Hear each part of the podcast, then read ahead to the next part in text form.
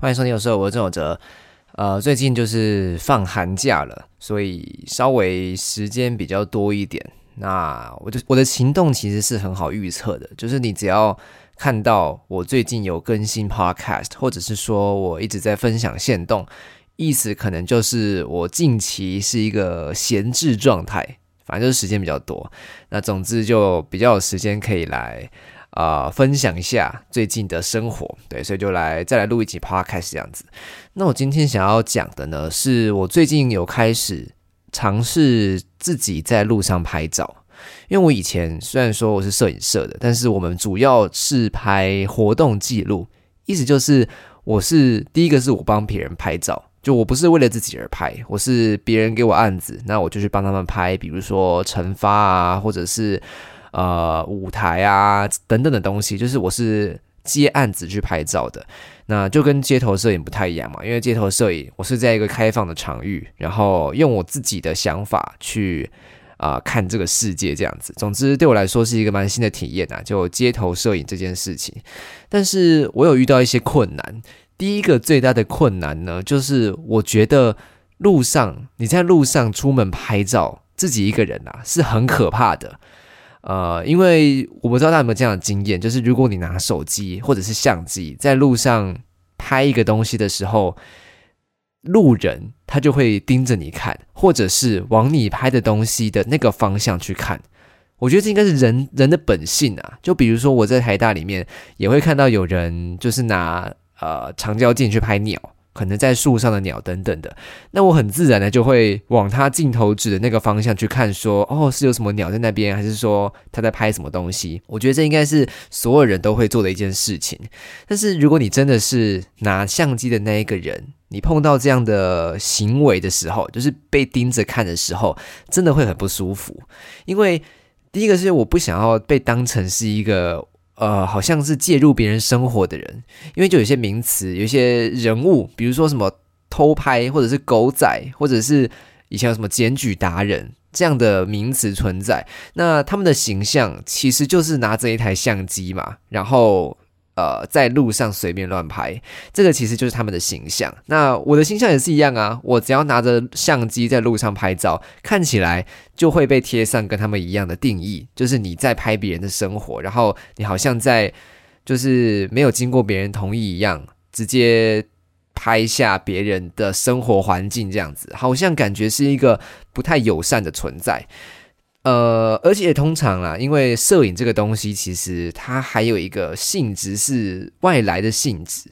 就比如说，你是一个被拍照的人，那拍照的那个人呢，就是拿相机的那个人，对你来说，其实就是一个第三只眼睛的感觉。比如说，我们看照片好了，啊，就是画面中有一些人物嘛，这样子，但是那些人物会觉得摄影师是外来的，因为他是从旁边看他们啊，所以他。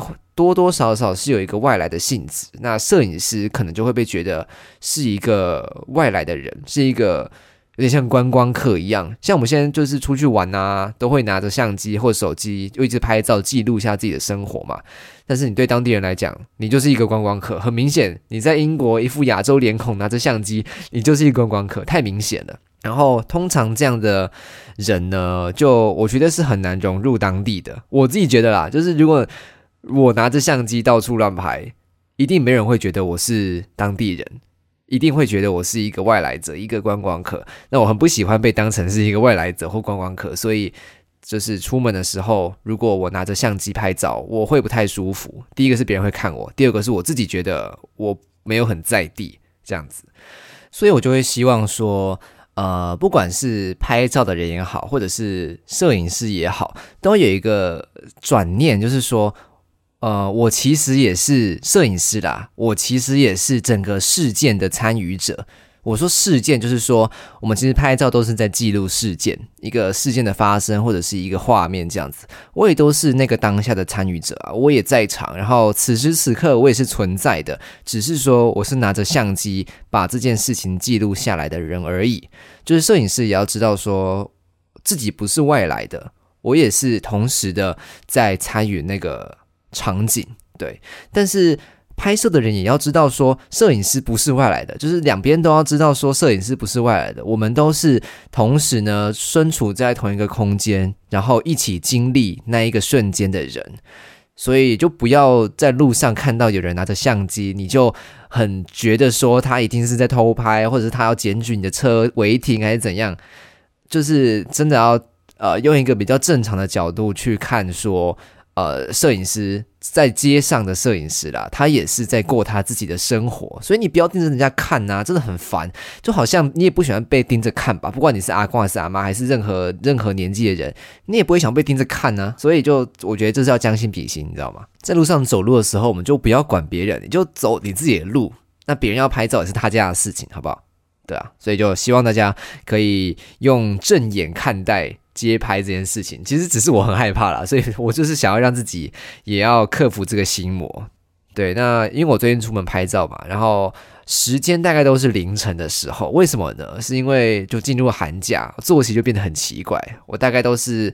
晚上九点十点就会想要睡觉，然后睡觉睡到大概早凌晨四五点就会起床。那梳洗一下，我可能就会出门吃早餐，然后我就会拿相机出门拍照。那你知道凌晨的世界，凌晨的台北就是跟平常不太一样。你如果在凌晨的时候走出门，呃，你通常都会看到一些你平常看不到的人事物这样子。像我刚刚就遇到一些。蛮酷的事情，像第一个是，我就遇到一个人，他应该是一个阿姨嘛，还是一个阿妈，然后我就经过他，在一个公园，我就是在拍自己的东西啊，然后他就突然开始鬼吼鬼叫，他鬼叫什么东西呢？其实我也听不太清楚，他就是你知道，一直用一些很大声的音量，在住宅区哦，旁边都是住宅区，他就超级大声在鬼吼鬼叫，我直接放音响给大家听。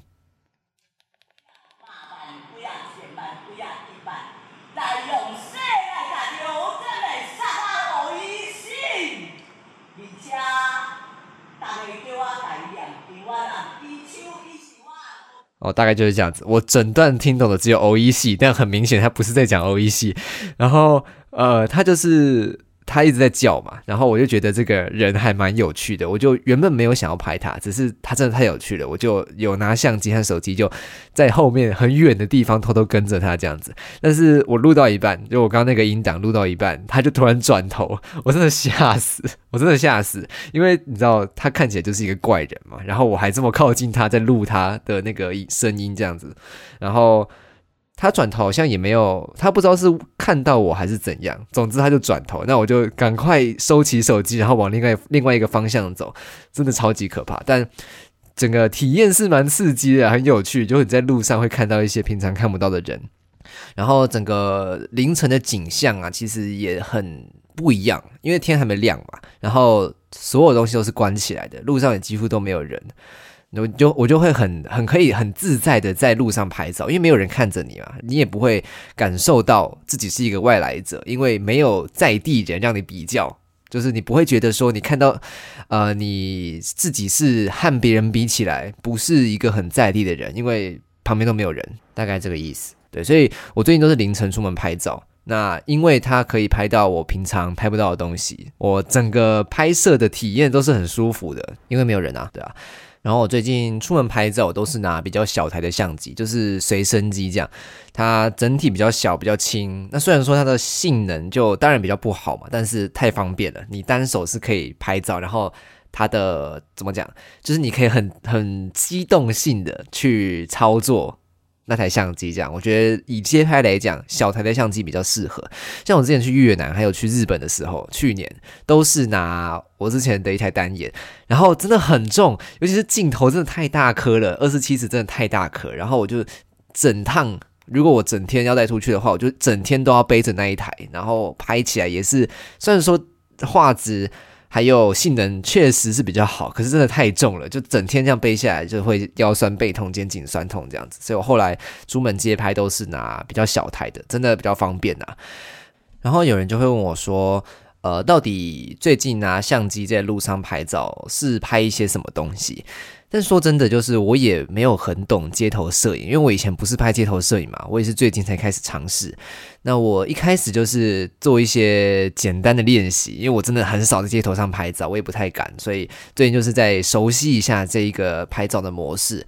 那熟悉完之后呢，我就开始去想一些题材啦。那我最近也是想到一些比较笼统的，就是英文有一个词叫做 saliency。它的意思就是说，比如说一个影像中、一个画面中呢，某些东西它会特别吸引你的注意力。通常都是，比如说它是一个线条，然后它线条的走向、它的方向跟身边的东西是不同方向的，它就会特别突出；或者是它的颜色好了，也是跟身边的东西不一样，也会比较突出一点；或者是它会动哦，这也是一个 saliency 比较高的东西。那我在拍的时候，我通常的方法都是这样子，我就在路上走嘛。那通常你知道，我都凌晨拍照，所以都是暗暗的。我就会眼角瞄到一些呃，salency 比较高的东西，那他们就会比较突出嘛，就会比较抓我们的眼球，比较吸引我们的注意力。那这个时候呢，我就想把它拍下来。你说这有什么目的吗？说实话，也没有什么目的。我不像就是比如说偷拍狗仔或者是检举达人，他们是有一个很特殊的意图在拍照的。我不是啊，就是我拍照的目的只是因为它好看，或者是它对我来说是有趣的，我才会把它拍下来。那我会想要抓这些我说 saliency 很高的东西，是我最近也在思考一些问题啦，就是呃这些我们说 salient 的东西，就是明显的、显著的东西，它。呃，它的意义是什么？就是你会觉得说一个东西在群体中突出的时候，你会说它是不合群吗？还是你会说它是呃鹤立鸡群呢？呃，我觉得这是这是我一直在思考的问题。像是我举一点简单的例子好了，像是哪些东西是有高 salency 的？比如说一个墙上好了，然后有一朵花，你就会觉得它是特别突出嘛？或者是？呃，一个静止的世界，突然有一只猫出现，然后它在跑，你也会觉得你突然会被他，你突然会注意到他。那你会觉得他是不合群的吗？还是你会觉得说他是好的？就是他到底是正面还是负面的呢？那整个环境中他是应该存在的吗？还是说他不合群，所以他就不应该存在？这就是你知道，我在拍照的时候，我就会想这些东西，到底哪些东西是应该存在，哪些东西又不应该存在？那为什么他们应该或不应该存在？然后为什么是不应该存在的东西突出，然后应该存在的东西不突出呢？就是我们会为什么会去这样子解读那一个画面？哪些东西是原本就在那边的？哪些东西是外来的？就是对，就是一些思考这样，这让我想到我大二的时候有修过一堂课，叫做《昆虫与人生》，然后它有一个作业是要养虫。那我那时候养的虫呢，它叫做呃斜纹叶道蛾，斜纹就是斜的纹路那个斜纹，然后夜道就是夜晚的盗贼的蛾这样子，它的名字就是一个很像是害虫的名字，它也确实是一种害虫。那它就是平常会吃农作物啦，然后也会吃一些水果。吧，应该是，反正就是会吃农作物。那人们就觉得它是一种害虫。然后我那时候就想说，呃，它真的是就是害虫，其实也是人类定义的嘛。它的名字也是，你看夜道蛾，它的名字也是人类帮它取的。然后都是用人类的角度来看这一种生物。但说实话，就是这个它也是一种，它也是生命啊，你知道吗？它也是存在在这个世界上的一个一个个体。然后它吃菜是理所当然的啊，就是你用食物链或者是生态的角度来看这件事的话，它吃菜是理所当然的。只是人类不希望它吃我们的菜，所以我们就把它说成是坏人，说它是恶劣的东西。可是人类也会砍树啊，人类也会杀，就是杀杀动物啊。那为什么你不说人类是害虫？就是以大自然来说，所以你知道吗？我觉得这是一个很值得探讨的问题，就是到底害虫的定义。为什么是用人类来讲的？就是因为人类在生态中有话语权嘛。那这真的是一件对生态来讲是自然的事情吗？我觉得就是完全不是啊。所以 对我来讲，就是我也会去思考说，到底是谁闯入了谁的世界？到底是呃，它会被叫做害虫，是因为它闯入了我们的农园呢，还是因为我们闯入了它原本栖息的环境？对吧？所以这也是我刚刚说的嘛，就是哪些东西到底是应该存在，哪些东西是不应该存在的。然后哪些东西是可以出现，哪些东西是不可以出现。那应该存在呢和可以出现这两件事情好像也不是同一个概念，对啊。所以就是我在拍目前在拍照的时候，就会特别去思考说，用我刚刚说 saliency 就是显著性的这个想法去延伸，到底这个世界上哦，我们身处的环境，你和环境的关系到底是什么？你走在街上的时候呢，你要怎么去看待你身边的环境？你是在地的吗？你是外来的吗？还是其实没那么重要？对，这就是我最近会思考的一件事情。然后有些人最近还会问我说，他要怎么练习拍照，或者是练习呃用照片说故事这样子。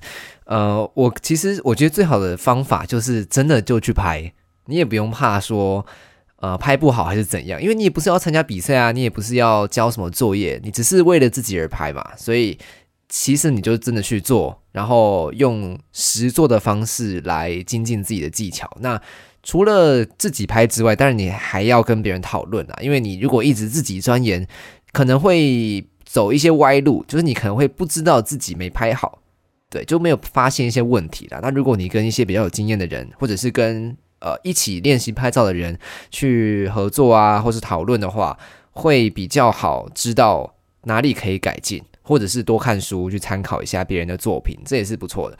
但重点就是你要有相机。去拍，所以你用手机当然也可以啊，就是你要有那个拍照的工具嘛，你才可以去练习。对，好，所以总之就是呢，我最近有在自己出门拍照，尝试在练习。然后，如果各位也想要一起拍照的话，也欢迎找我。只是如果你没有跟我很熟的话，你可能会被我拒绝，或者是被我婉拒这样子，所以大家要自己就是要有自知之明，不要。就是好了，你可以跟我尝试尝试跟我做朋友，我会尽量努力，但是不一定会愿意。对，所以呃，欢迎大家揪我出去拍照，我也很希望在路上拍照的时候是有人在旁边一起就是依靠的这样子。对，好，那摄影的部分就差不多到这边，因为我实在是很懒得讲太多话，那我们就直接进入到下一个环节，就是 Q&A 的环节。呃，之前就有人。问说，他就说这个想要知道我印象最印象深刻的受伤的时刻，因为他说他在就是问问题的那个当下呢，就是刚刚被塑胶椅重击头顶，他可能很痛，然后也想要知道我什么时候很痛这样，然后 所以我印象深刻的受伤时刻，我这辈子受过最大的伤呢，就是呃我小时候应该还没幼稚园。其实这个完全我印象我没有印象，完全没有印象，是我爸妈转述给我听的。他们就说我小时候曾经有一次晚上，就是啊惹我妈生气，那我妈就不高兴嘛，她就不理我。那我为了要博取她的关注、她的注意呢，我就一直拿我的头去撞床垫，就是一直蹦蹦蹦这样子往下撞。然后一开始都没怎样，它是软的嘛，所以我撞床垫头不会怎样。可是就某一次，某一下撞下去的时候呢，我没有撞准，我就撞到床角，就是你知道那个床架的床角是尖的，然后我的额头就破了一个洞，就这样。对，然后就就是送医院嘛，然后我一直讲然后诶，就是去送医院，然后 然后送医院之后呢，我就。去被缝针，好难讲话。呃，对，就是他有缝，呃，缝个几针吧。那后来头上就有一些疤痕，额头上就有一个疤痕。但这是其实我已经忘记到底是在左边还是右边了，因为我完全不记得这件事情。那他那个疤痕已经很淡了，所以我有时候都分不清楚到底是左边还是右边。总之，这是我希望是我这一生受过最大的伤。对，就是额头破一个洞这样子。其他好像没有什么大伤啦，就是都还好，对啊，就是小伤。然后还有下一个人呢，好，下一个他说呢，呃，跟陌生人变成朋友，或是发现他怪怪以后，赶快封锁的经验，好像好像还好诶，我没有遇到什么怪人，主要是因为如果发现他怪怪的，我就不太会靠近他。我的雷达还蛮准的，但是我有一次是在呃，我高中的时候就搭车上学嘛，搭捷运上学，然后那时候车上很多人，旁边我旁边就站了一个人，他就突然跟我搭话，那我那时候就是一个学生啊，我在车上划手机穿制服这样，但是他就跟我搭话，他就说呃，同学你好，然后我是一个钢琴演奏家，呃，然后他最近要办一个钢琴演奏的表演这样子。他就问我说，可不可以加我的 line，然后邀请我去听他演奏。我那时候就想说，如果我拒绝他的话，因为捷运还没到，所以他就一直站在我旁边，会很尴尬。所以我一开始就先这个答应他，我就加他的 line，然后让他传一些演出的资讯给我，这样子。然后我也说我可能会去。那我下车之后呢，立马封锁，因为我不想要跟陌生人互动啊。就算他是什么超超级有名的钢琴演奏家，我也不会想要跟他讲话。所以不管是谁，我可能都会封锁。然后我封锁之后呢，我就觉得我是一个非常恶劣的人，因为他 他是他看起来超级善良的，你知道吗？他就是很善良的，而且他很有勇气啊。他就跟就是路人搭讪说，可不可以去听他的演奏会？希望大家可以来欣赏他的演奏。然后直接被封锁，我觉得他也蛮可怜的，就是被一个学生封锁。但总之。这应该算是一个类似的经验呢，就是遇到呃陌生人封锁的经验，但他也没有他他也不是怪人啊，只是我不太喜欢和陌生人讲话，不太喜欢加陌生人赖而已。对啊，真的没遇到什么怪人，就是发现朋友是怪人的经验。然后下一个他问说，呃，情绪的发现和处理，我觉得这个其实。如果真的要讲的话，可以讲很久，而且我觉得用聊天的方式会比较好。但是因为目前没有打算要邀请任何人来参与这个这个谈话，所以我就简单讲一下我的想法。呃，我觉得情绪这件事情呢，它是你可以说它就是感性的东西。那我 最近呢，最近的我是不太喜欢感性的东西的。所以如果我有发现我有情绪上来，不管是喜怒哀乐啦，我可能都会无视它。就我虽然说认知到了自己正在有一个情绪的状态，我可能开心，可能难过，可能生气，我都不会很认真的看待它。我可能就会觉得啊，反正就是你知道，电讯号，脑袋的电讯号在运作，那我就是吃个东西，睡个觉，喝个水就会过去了，然后我就会恢复到平静的生活。但这样这样的做法就是，呃，有好有坏啦。就是坏的地方就是你如果真的。呃，没有感觉的话，就久了就会变成没有感觉的话，呃，你在遇到事情的时候会比较难做出正常的反应，你就会变成一个无感的人，那就会很难和别人互动，然后，呃，我觉得会比较难共感，就是别人发生事情的时候，你很难安慰别人，你很难站在别人那一边，因为你会觉得什么事情都不重要。就是情绪不重要，那别人的情绪当然也不重要，就是可能会有这样的坏处，但好处就是呢，就是没有情绪啊，你就不用管这么多。因为我我其实可能是因为最近比较懒懒惰一点，我就懒得处理那些情绪，反正呃，我我我开心、难过、生气也跟别人没关系嘛，所以我只要不管这些情绪，它对我来说不会有影响。那就不会麻烦到别人，我也不需要去希望别人来安慰我啊，希望就去讨拍还是怎样的，我都不需要，我就只需要等他过去，等情绪过去之后，我就可以恢复我正常的生活，就会变得比较没有波动啦，就是比较稳定一点，也是有它的好处在。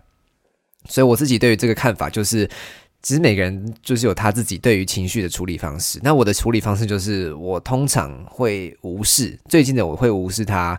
或者是说逃避他吧，就不要管他，反正他很快就会过去了。对，那有些人会觉得说情绪就是要好好的去处理，然后可能和朋友诉说啊，把它写下来抒发一下。我自己是不用了，那我也很尊重大家有自己处理的方式。对，所以就是见仁见智，因人而异这样子。对，好，那以上就是今天的内容。我好像讲话有点快，因为我很想要急着去打电动，但是希望大家有听清楚我在讲什么。好，以上就今天节目，谢谢大家。